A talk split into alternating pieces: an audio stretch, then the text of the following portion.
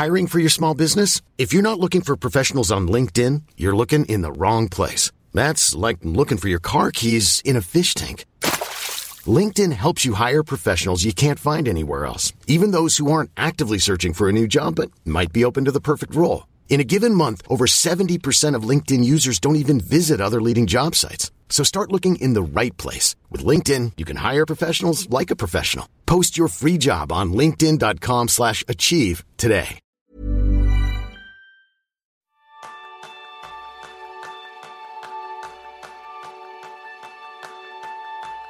¿Qué tal ha ido tu verano?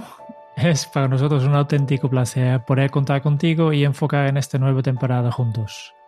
Y sobre este tema centraremos el capítulo de hoy. Cómo retomar nuestra actividad y enfocar los meses que nos quedan hasta el final del año.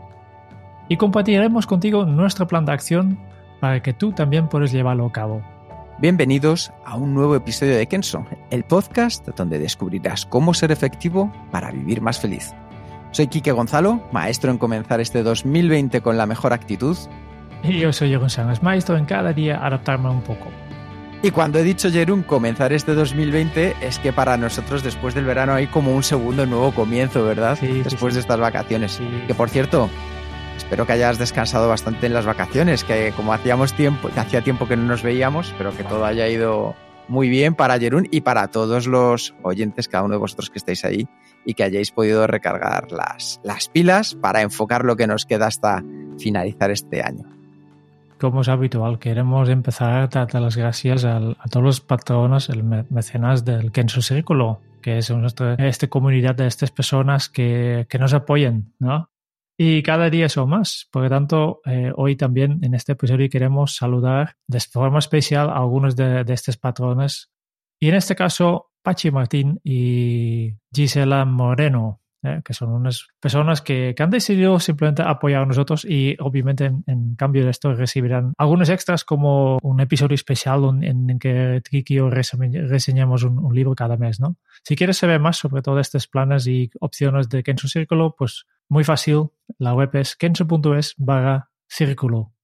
Allí os esperamos.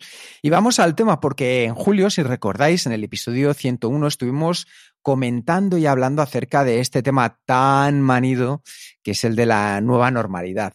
Si recordáis, en él estuvimos tratando acerca del concepto de la sociedad líquida, que nos hablaba de él Zygmunt Bauman, y también sobre la importancia de la resiliencia a través de la metáfora del cemento en el bosque. Si recordáis aquel bosque maravilloso que teníamos, que de repente caía sobre él una ola de cemento, todo se endurecía, pero otra vez vuelve a brotar. Si todavía no lo has escuchado, yo te lo recomiendo que lo hagas ahora, porque también nos puede ayudar un poco de cara a enfocar este episodio que vamos a tratar hoy. Y ya sabéis, hay que liderar nuestros cambios en la vida y como muchos cambios, la base para una buena adaptación a una nueva situación es el cambio de mentalidad. Es darnos cuenta de que algo ha cambiado y más importante, aceptarlo y liderarlo. De eso hablamos en el episodio 101. Y esta semana la idea es llevarlo a la práctica. Es decir, ¿qué tenemos que hacer con precisión para adaptarnos a este nuevo entorno, esta nueva normalidad después de unas vacaciones y retomar nuestro trabajo?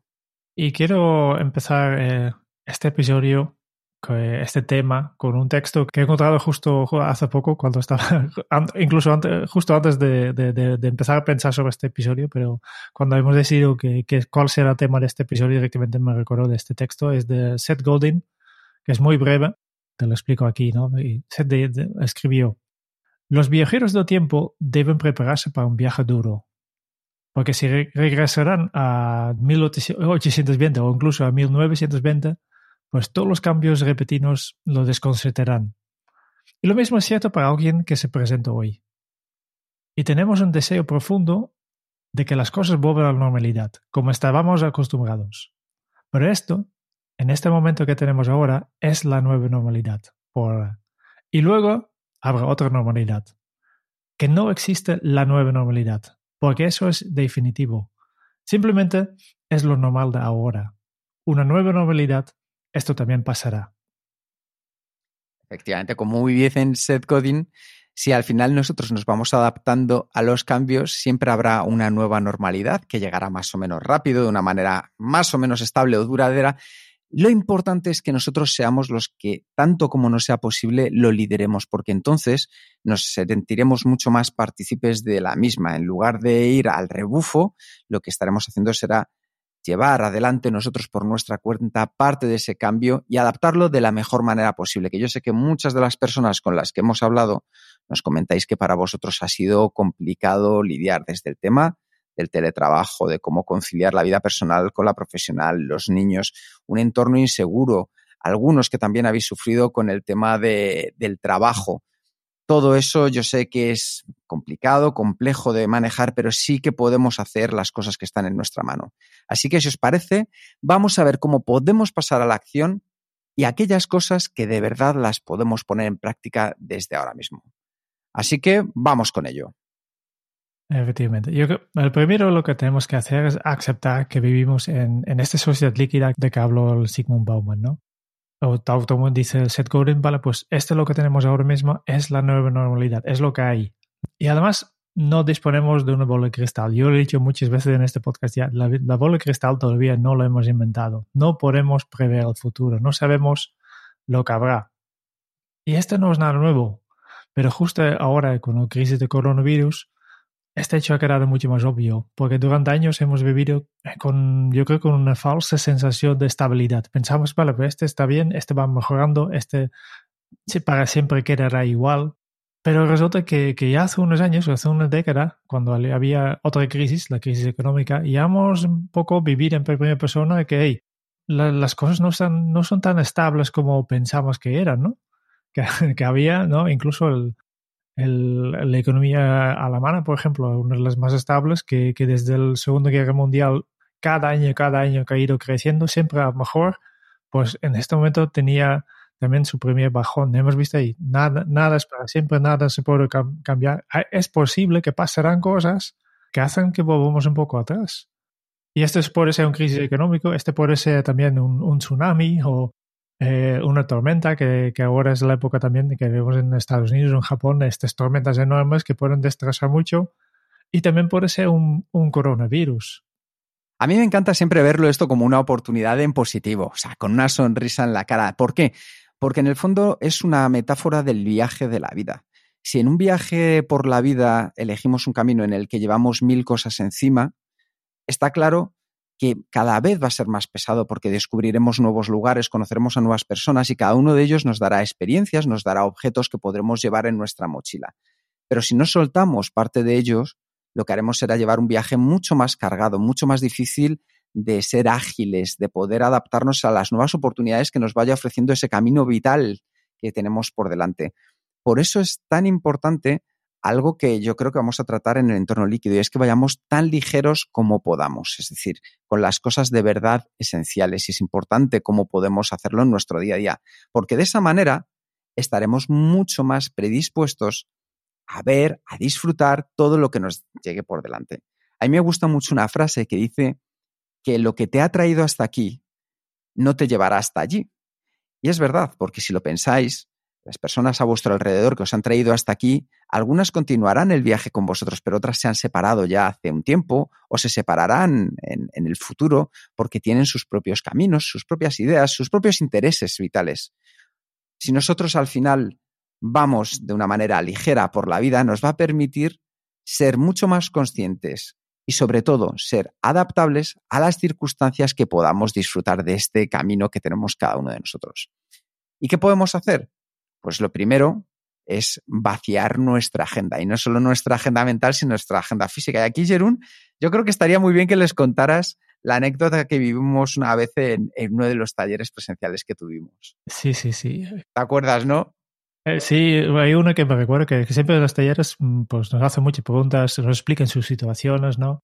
Y, hay una persona que tengo clavado en mi mente porque se, me acercó después del taller y, y me, cuando hemos estado hablando sobre gestión de las tareas, gestión de las citas, y esta persona me comentó, mira, yo, yo tengo un problema, porque tú has hablado del calendario, pero yo no tengo ningún calendario. Y yo le pregunté a esta persona, vale, entonces, pues, ¿dónde apuntas tus reuniones y, compromisos? Y me contesté, mira, es que yo no tengo reuniones ni citas, no tengo estas cosas en mi trabajo. Y entonces yo tenía muy claro, ¿no? Que esta persona no tenía ningún problema con el calendario, sino que es una persona que vive muy bien. A mí me gustaría poder vivir sin agenda, ¿no? Y esto es lo que explicó. Y yo creo que, que, no necesitamos, porque cuanto menos citas tienes tu agenda, más libertad tienes para decidir al momento qué es lo que merece tu atención en este momento. Y con tu agenda vacía es mucho más fácil adaptarte a las circunstancias cambiantes. Yo creo que eso es uno de los puntos esenciales, porque a día de hoy cada uno de nosotros tenemos, por así decirlo, lo que nos hace más productivos una serie de elementos que es vuestra energía, vuestro tiempo y vuestros recursos.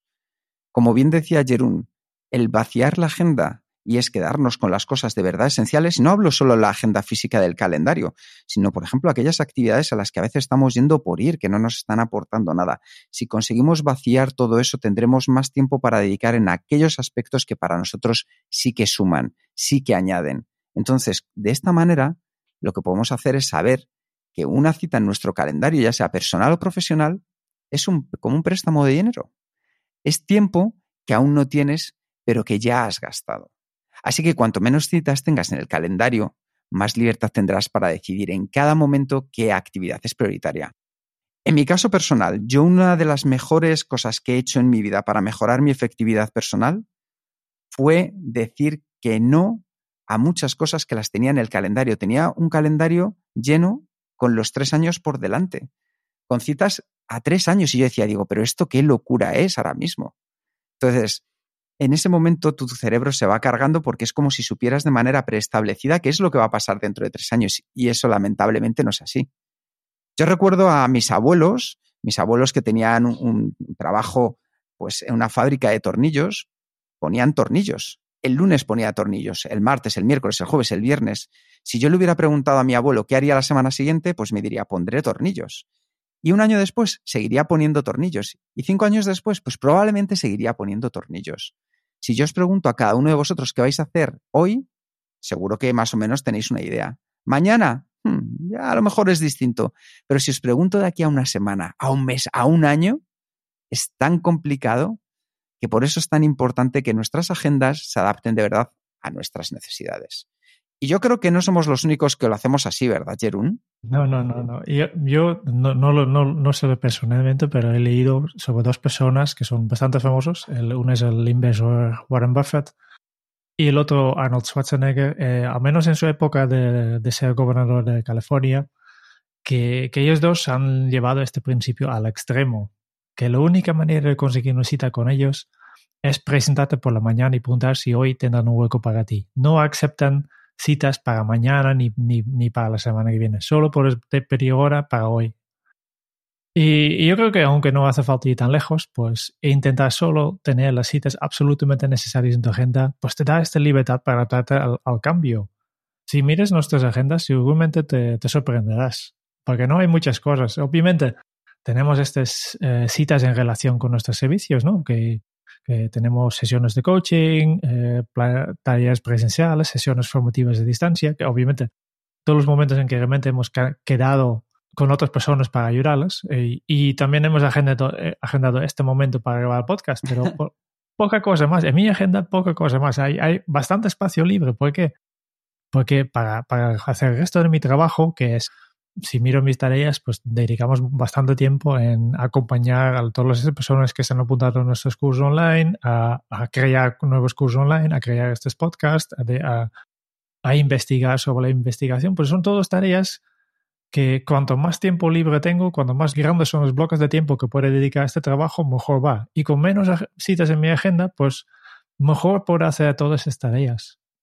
Os recomendamos de verdad que lo probéis. Si nos estás escuchando y dices, ¿y cómo puedo poner yo esto en práctica? Muy sencillo. Tan solo ve a tu calendario, al personal, al profesional o a ambos, y decide de las cosas de la semana que viene quitar una o dos. A ver cómo te sientes y sé consciente de ese tiempo y di, esto lo voy a dedicar a un hobby nuevo que quiero poner en práctica, a leer un libro, a no hacer nada y descansar pero prueba a cambiar esas dos citas que puedas en tu calendario por algo que a ti te sume. Verás cómo a poco a poco empezarás a encontrar tiempo de calidad en el que realizar trabajo de calidad. Y esa es la primera de nuestras recomendaciones para el plan de acción y ganar más tiempo. Segundo, pues tener un plan B. Otra estrategia clásica del método de Kenso siempre ha sido el tener un plan alternativo. De hecho, hace poco, en el episodio 106, hablamos sobre cómo establecer objetivos. ¿Y por qué? Porque establecer objetivos es el primer paso para convertir nuestro propósito vital en realidad. Cuando queremos construir las cosas que son invisibles a veces, como nuestro propósito, eso que nosotros a veces llamamos también la felicidad, en algo real y materializable, necesitamos hacerlo a través de los objetivos. Este capítulo es realmente interesante si queréis dar un paso en ello. Y no es algo que nosotros hayamos inventado, ya los estoicos lo hacían desde hace miles de años. En Kenso lo que hicimos fue diseñar una herramienta con todos estos conceptos que es la técnica retos, donde damos importancia a identificar cuáles son, veremos, tanto el resultado que quieres conseguir, la expectativa, la táctica, los obstáculos y también cuáles son las potenciales soluciones. Cada una de esas letras de retos es el acrónimo que forma lo que os acabamos de comentar. Lo interesante es que damos importancia a identificar potenciales obstáculos para conseguir tus objetivos y definir posibles soluciones antes de que los mismos aparezcan. Lo importante de este ejercicio al final no es identificar obstáculos, ojo, sino tener las soluciones preparadas y a mano para cuando sean necesarias. Porque muchas veces no hacemos las cosas en cuanto nos encontramos con el primer obstáculo. Entonces, esto que es algo de los estoicos es vamos a saber ya cuáles son los obstáculos de primera mano antes de comenzar incluso a ponernos con ello para que cuando llegue podamos sortearlos, podemos pasarlos de la mejor manera posible. Sí, sí, yo estoy de naturaleza casi de, de, de, mi dedicación acostumbrada a, tener un plan B, a crear estas soluciones alternativas. El ejemplo que siempre pongo es que en Holanda es bastante habitual si organizamos un evento al, al aire libre, como se puede ser una barbacoa con los amigos, pues pensar siempre en otra alternativa por si llueve este día. No, y es bastante probable. Por tanto, siempre cuando hay algo que tenemos que hacer fuera, siempre, siempre, siempre, ya estamos acostumbrados a tener un plan B de qué hacemos si hay mal tiempo. Y por eso la técnica de retos nos sirve bastante, porque ya lo llevamos incorporado este, este aspecto de, de, crear un, plan alternativo, ¿no? pensar en los obstáculos. Y, y recomiendo que, que, que vuelvas a escuchar este, este episodio. Para no repetirlo hoy, pues llevamos otro, otro, otro ejercicio que podemos hacer y hemos pensado en en un ejercicio explicado por Tim Ferriss en su charla TED y él llama Fear Setting. No sé cómo traducirlo, pero dejamos así con Fear Setting. Básicamente es un ejercicio para tratar con tus miedos, ¿no? no tanto de obstáculos, pero hablo más de obstáculos internos, tu, tus, tus propios miedos. Y para poder hacer este ejercicio necesitas tres hojas de papel y cada hoja vamos a utilizar para un, un objetivo específico, con un, una parte del, de este ejercicio, ¿no? En la primera página lo que vamos a hacer es acercarnos a nuestros miedos. Y este ya nos cuesta porque estamos acostumbrados de evitar de pensar los miedos. Habitualmente queremos eh, evitarlas ¿no? y, preferimos no pensarlo. Pero en este caso vamos a sumergirnos en nuestros miedos para realmente comprenderlos con mayor claridad. Y por tanto, ¿qué tenemos que hacer en esta hoja? Pues hay que, hay que dibujar tres columnas y etiquetarlos como con, con la, cada columna con una palabra. La primera es definir, la segunda prevenir y la tercera reparar. Así de fácil. No, entonces, en la primera columna lo que tienes que hacer es definir, pues de, definir todo lo que temes acerca de la idea de actuar. ¿vale? Piensa en este proyecto que, tienes, que quieres hacer o este salto, tal vez, y mira, tal vez quieres montar un negocio o lo que sea, y vas a pensar, vale, pues, ¿cuáles serán los escenarios más espantosos que te surgen ¿no? cuando piensas en esta idea? ¿Cuáles son las dudas? ¿Cuáles son tus... Eh, ¿Qué pasaría si Escríbelo todo en esta primera columna y, y, no te retengas, todo lo que puedas, ¿no? ¿Cuál es el peor de los casos? ¿Qué podría salir mal? Pues que fuera la bancarrota, que perdiera todo mi dinero, que mi familia me dejara de hablar porque las cosas han salido mal en este proyecto, que no pudiera vender tanto como yo quisiera, que a lo mejor tengo que dejar mi trabajo actual. Todo eso podría salir mal. Ya, ya, me da miedo de empezar a lanzar mi negocio. Pero por esto tenemos las otras columnas, ¿no? Eh, la segunda columna, que hemos nombrado prevenir. Aquí vamos a apuntar las formas en que puedes reducir la probabilidad que ocurra cada uno de los peores escenarios.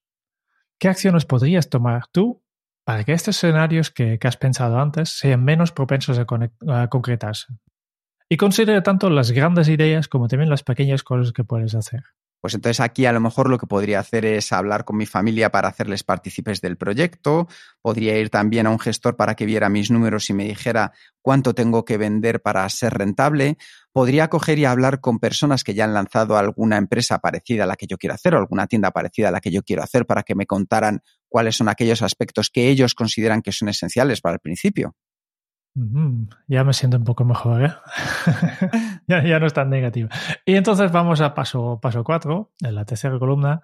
Aquí vamos a apuntar todas las formas en que podrías reparar el daño si esta situación se hiciera realidad. ¿no? ¿Qué acciones podrías tomar para reparar daño y, o, volver, volver, a carrilearse? Pues, por ejemplo, aquí pensaría en tener un dinero apartado para poder utilizarlo en caso de que el negocio no fuera bien y tuviera que ponerlo en práctica. También a lo mejor lo que haría sería tener un plan alternativo de ver de qué otra manera podría reconducir este negocio para reconvertirlo en otra potencial tienda. Y después el último que hay que hacer en esta hoja, ahora tenemos claro exactamente cuáles son estos miedos que tenemos en relación con nuestro proyecto y ya tenemos opciones para prevenir estos miedos y reparar el daño si pasa. Ahora tenemos una imagen clara de realmente cuánto será el impacto real de cada, cada de estas de, de cosas que hemos importado. Pues vamos a evaluar este impacto y ponemos una, un número, ¿no? Una, una, puntuación de 1 a 10. 1 quiere decir impacto mínimo y 10 es una alteración permanente en la vida de manera significativa. Y así ya tienes una clasificación de, de, cuáles son los impactos de cada uno de estos miedos. Y con esto ya vamos a la segunda página. Y aquí la idea es darte espacio para ser más abierto y considerar lo que podría salir bien si tomas acción. ¿eh? ¿Cuáles son los resultados positivos de tu proyecto? Entonces simplemente en esta página escriba todos los beneficios positivos e incluso si le intentas solo un poquito o un éxito parcial, ¿no? ¿Cuáles son los beneficios que obtendrás cuando te lanzas en este proyecto? Pues, por ejemplo, si de aquí a final de año, que son cuatro meses, he conseguido vender un 20% del stock que tengo ahora mismo, estaría más que satisfecho porque significaría que en apenas cuatro meses he conseguido que tener nuevos clientes y gente interesada en mi producto. Genial. Y también eh, en este, todos estos beneficios que hemos identificado, vamos a puntuarlos y vamos a evaluar el potencial beneficio positivo de estos éxitos en una escala de 1 a 10. Y con esto ya pasamos a la última página, que es igualmente importante como los anteriores, pero a menudo no pensamos en esto cuando tomamos decisiones, que es para evaluar los costos de la inacción, de no hacer nada. Entonces, aquí vamos a otra vez dibujar tres columnas en la página y le ponemos tres etiquetas también. La primera columna es seis meses, la segunda columna ponemos un año y la tercera tres años. No, no hace falta ir más, allá de tres años. Y, y, lo que vamos a hacer es, en cada uno de los columnos, escribir los costos potenciales de mantener el status quo. ¿Cuáles son los costos de la inacción, de no hacer nada? Y considera todas las consecuencias, incluidas las emocionales, las financieras, las físicas de cada horizonte de tiempo. ¿Eh? Cuanto más detalles aquí, mejor funciona. Pues, ¿qué puedo pensar aquí? Si no sigo haciendo nada, seguir en el mismo trabajo en el que estoy, en el que no me encuentro demasiado satisfecho ni realizado, seguiré con el atasco de lunes a viernes, seguiré pensando además en el run run ese dentro que me dice, oye, tienes que hacerlo, lánzate a hacer tu proyecto, que tienes ganas de ir a por ello. Y este es un poco, en breve resumen, el ejercicio de fear setting que, propone el Tim Ferriss.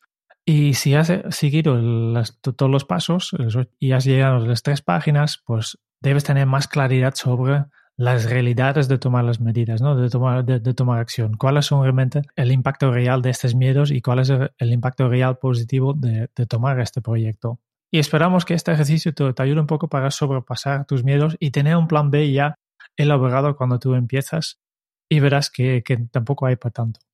Porque justo si al principio hablábamos de la importancia de ser más ligeros, en este caso lo que hablamos es de sentirte más seguro, más segura, porque de esta manera habrás convertido como decíamos antes, habrás dado un paso hacia convertir en realidad eso que muchas veces tenías en la cabeza. Cuando vamos un poquito más allá y nos vamos preguntando, bueno, ¿qué me impide hacer esto? Pues es este miedo. Y ese miedo, como con este ejercicio, lo desgranamos y nos damos cuenta de que no es para tanto, vemos la realidad tal y como es y no con ese filtro que teníamos antes de solo ver, pues a lo mejor una parte de, uy, ¿qué pasará si no consigo vender? O, uy, ¿qué pasará si la gente no me apoya en este proyecto? Con lo cual, es una realidad mucho más tangible para decidir al final si lo ponemos en práctica o no.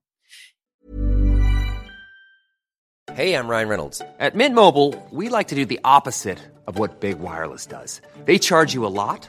we charge you a little. So naturally, when they announced they'd be raising their prices due to inflation, we decided to deflate our prices due to not hating you.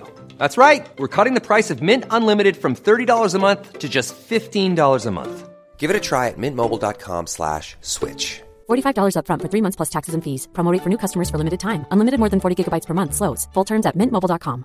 Hiring for your small business? If you're not looking for professionals on LinkedIn, you're looking in the wrong place. That's like looking for your car keys in a fish tank.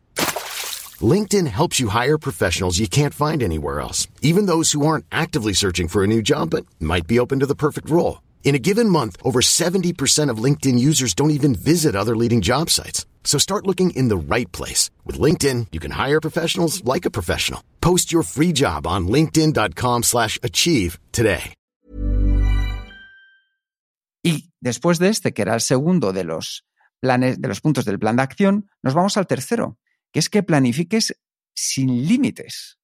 Porque tal vez la evidencia principal de la falta de bolas de cristal en este mundo son la duración y el coste de grandes proyectos de construcción. Llevamos construyendo edificios desde hace siglos, pero todavía no somos capaces de hacer una gran obra dentro del tiempo y presupuesto establecido. De hecho, esto nos lo contaba Bowie, José Carlos Palencia, en el, en, el capítulo que hablaba de proyectos, que decía, cuanto antes nos quede claro y se lo hagamos saber al cliente que no se va a llegar ni en tiempo ni en plazo establecido, mejor para todos. ¿Qué sucede? Como norma habitual, cuando planificamos, nos fijamos dos parámetros. ¿Qué está hecho y cuándo estará hecho? Con dos criterios para tener en mente, todo es más complicado porque ¿De verdad son necesarias estas dos restricciones? En el método Getting Symptoms, en GTD, por defecto las tareas y los proyectos no tienen fecha final. Este método de planificación personal pone el énfasis en definir muy bien el resultado deseado, es decir, el qué. Y por general, lo que hace es desaconsejar añadir un cuándo si no es algo realmente imprescindible. ¿Qué sucede? Que muchas veces esto lo que nos termina generando cuando no llegamos a una fecha establecida es frustración. Y es algo que debemos de evitar. Y por otro lado, en metodologías ágiles como Scrum, si os interesa podéis escuchar el episodio 18, o sea, hace ya casi 90, 90 episodios con Jerónimo Palacios, uno de los referentes en esta metodología. Al final nos contaba que no siempre se sabe cómo hacer las cosas es habitual que cada proyecto tenga dos fases. Una fase en la que se tiene que investigar, una fase en la que lo que estamos haciendo es diverger para encontrar opciones alternativas y luego una fase de implementación, lo que viene siendo converger. Como de entrada aún no se sabe qué hacer, los equipos ágiles lo que hacen es se fijan en el cuando. Por ejemplo, dedicaremos un mes a crear una primera versión Fijamos el tiempo con la promesa de terminar algo dentro de este periodo. Entonces, Jerún, ¿cómo podríamos planificar sin límites este nuevo acercamiento que estamos teniendo para terminar el año 2020?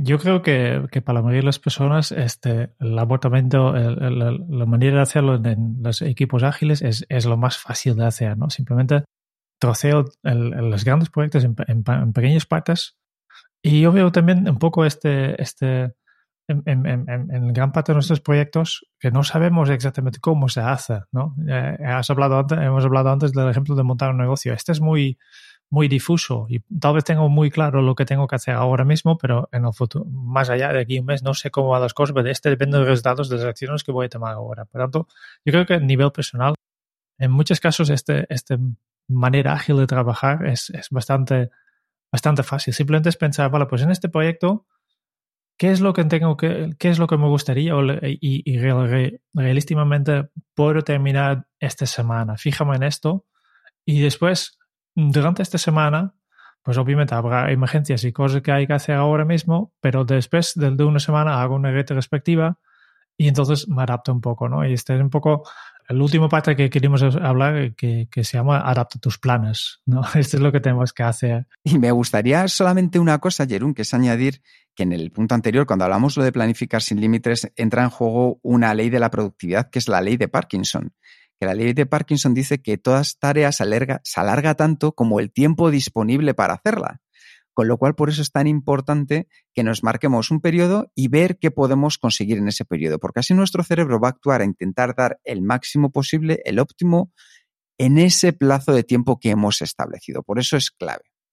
Y, fíjate, por eso, fíjate, no, no en todas las cosas que te gustaría hacer en algún momento de tu vida, que fíjate en, en, lo, que tú has decido que sería un compromiso para allá. ¿no? Que sí, me gustaría. No, eh, nosotros ahora estamos en, para dar un ejemplo, ¿no? estamos grabando episodio 111. No estoy todavía pensando en, en episodio 120. No, no está en mi mente, porque ya vendrá, ya vendrá. ¿no? En este momento quiero enfocarme en lo que estoy haciendo ahora. Quiero terminar esto y entonces ya continuamos con, con lo siguiente. ¿no? En principio, eso es otra cosa que, muchas veces hacemos, ¿no? Estamos diluyendo nuestra atención porque estamos haciendo 100 o 50 proyectos en paralelo al mismo tiempo.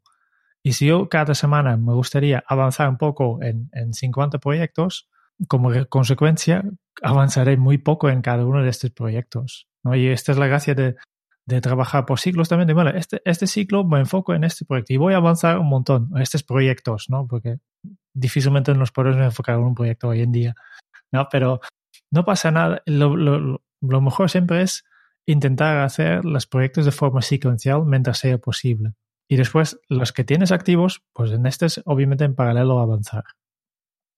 Y lo importante también, lo que podemos aprender de, los equipos ágiles, de metodologías ágiles de, de, de, organización en equipo, en nivel personal, es que, que tiene una rutina que es, que es bastante está muy fijado y justo para darles la máxima libertad. ¿no? Y este es, lo que quiero hablar en, eh, explicar en la siguiente sección, es que adaptar tus planes. Y aquí, cuando hablo de planificar, siempre directamente me sale a la cabeza una de mis, citas favoritas de, Dwight Eisenhower, el general de, americano en la Segunda Guerra Mundial, que siempre de, que decía, en la preparación para la batalla siempre he encontrado que los planes son inútiles, pero la planificación es indispensable.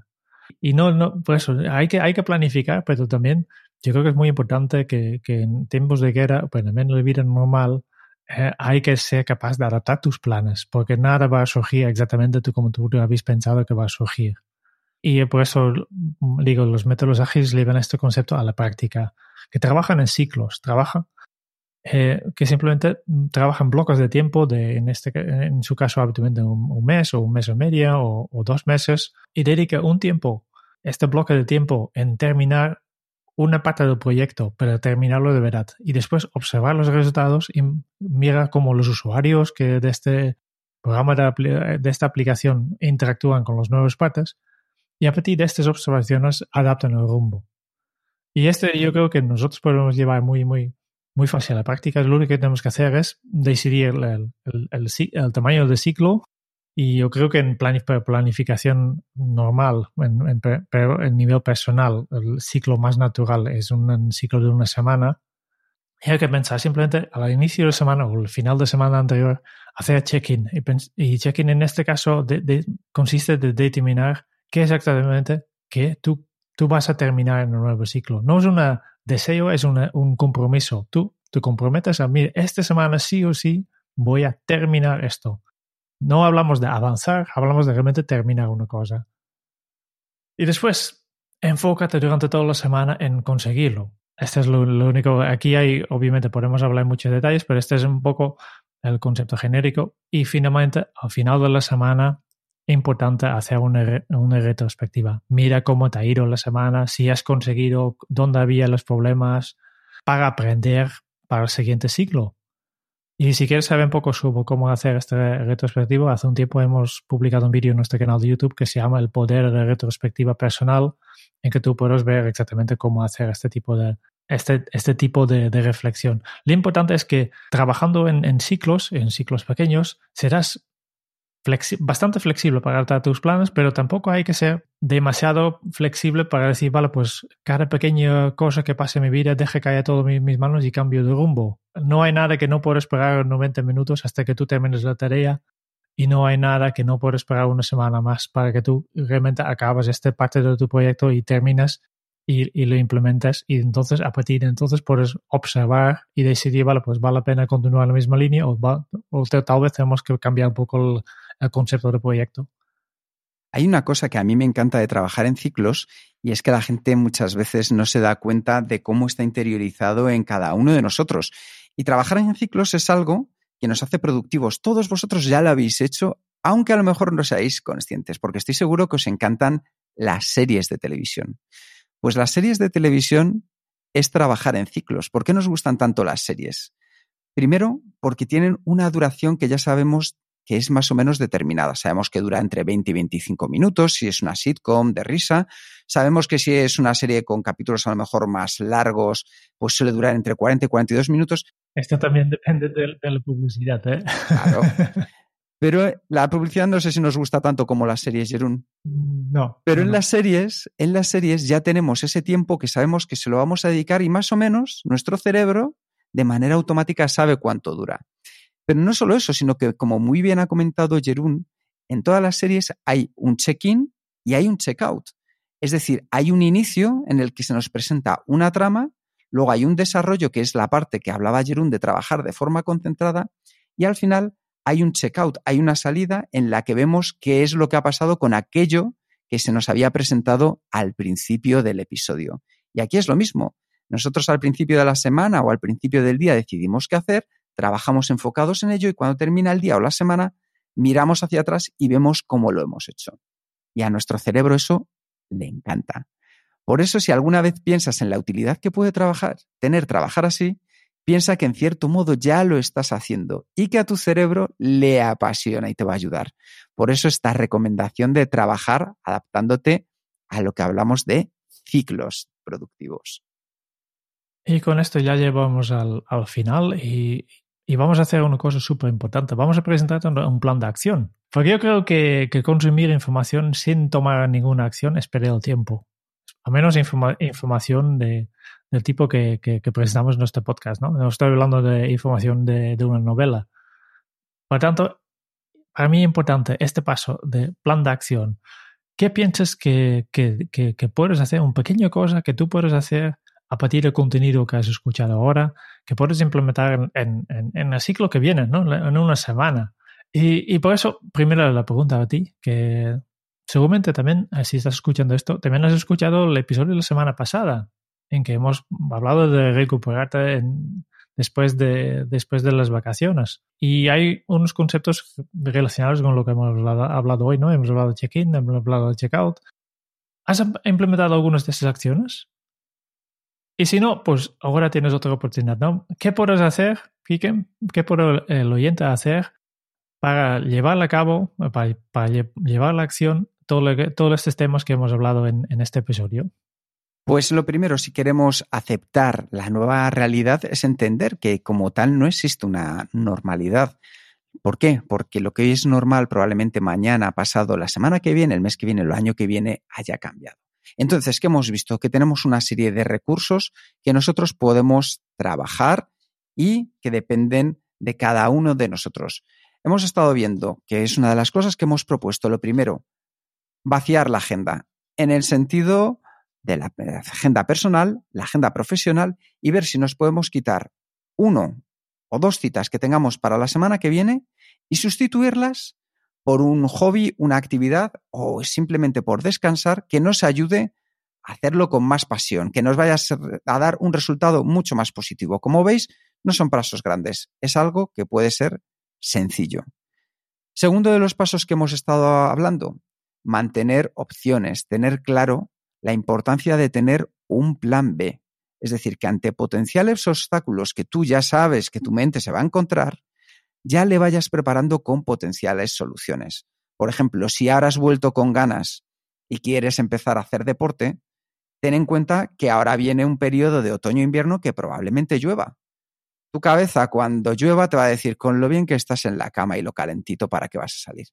Pues vete preparando qué puedes hacer para que cuando tu mente te diga eso, estés listo con una potencial solución. Quizá es comprarte un chubasquero, quizá es salir a correr con otras personas, con lo cual el compromiso se incrementa, pero en ambos casos ya ves que tenemos una potencial solución para ese potencial problema.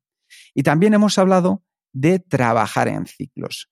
Recuerda el ejemplo de las series. A nuestro cerebro le encantan las series porque se dan de forma cíclica, de la duración es cíclica y porque siguen un hilo común cada vez. Y aquí es lo mismo. Define cuál es tu ciclo, que lo puedes probar, como bien decía Jerún, hacerlo por semanas o también lo puedes hacer también por días. Y dentro de ese ciclo genera un punto de entrada que es lo que nosotros llamamos el check-in, que es decide aquellas cosas que quieras terminar durante este ciclo. Una vez que lo tengas decidido, ponte a ello, trabaja de forma concentrada en ello y al final del día o de la semana, haz el checkout, una retrospectiva de qué has conseguido. Y aquí te puedes preguntar, ¿qué ha funcionado bien? Porque eso también te va a dar empaque, seguridad, le va a gustar a tu cerebro retener esa recompensa de ver lo que has avanzado.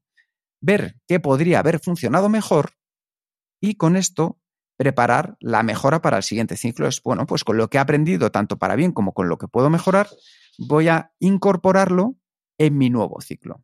Como ves, al final son pequeños cambios que si los llevas a la práctica conseguirás que mejore tu efectividad personal. Así que, ¿a qué, pequeño, ¿a qué pequeña acción te comprometes a llevar a cabo esta semana? O mejor dicho, desde hoy mismo nos encantará escucharlo en los comentarios del podcast y ahí estaremos también para poderos ayudar. Por eso, nosotros vamos a estar pendientes de vuestros comentarios, de, ver qué, qué, acción vais a tomar hasta la semana que viene. Y la semana que viene volvemos con otro episodio más y será un episodio especial. Vamos a hacer una cosa nueva. Eh, aquí también, eh, aprendiendo de las series que, de que ha hablado Kike, pues terminamos con un cliffhanger. ¿eh? ¿Les puedes dejar caer algo más, Jerún? Porque han estado, han aguantado hasta aquí, o sea, que han escuchado todo el podcast. A lo mejor se merecen un pequeño premio. Eh, vamos a hacer una cosa nueva y, lo que vamos a hacer es hacer retos de, de, 28 días. Y vamos a hacer retos nosotros mismos, pero vosotros podéis participar también. Eh, de hecho, lo hacemos para que vosotros podáis participar y, vamos a hacer una cosa juntos. Eh, la semana que viene ya hablamos mucho más de este tema y vamos a, a presentaros el primer reto. Claro que sí. Tenemos muchas ganas de que podamos hacer el podcast que sea aún más interactivo, que podáis participar, sacarle más provecho y que sepáis que nosotros siempre estamos aquí. Muchas gracias por escuchar el podcast de Kenso. Si te ha gustado, te agradeceríamos que te suscribas al podcast, lo compartas en tus redes sociales o dejes tu reseña de 5 estrellas para ayudarnos a llegar a más oyentes. Y si quieres conocer más sobre Kenso y cómo podemos acompañarte a ti, a tu equipo o a tu organización en el camino hacia la efectividad personal, puedes visitar nuestra web kenso.es. Te esperamos la semana que viene en el próximo episodio del podcast de Kenso, donde Kike y Jerún buscarán más pistas sobre cómo ser efectivo para vivir más feliz. Y hasta entonces, ahora es un buen momento para poner en práctica un nuevo hábito Kenso. Lo que te ha traído hasta aquí no te llevará hasta allí. Hasta dentro de muy pronto. Chao.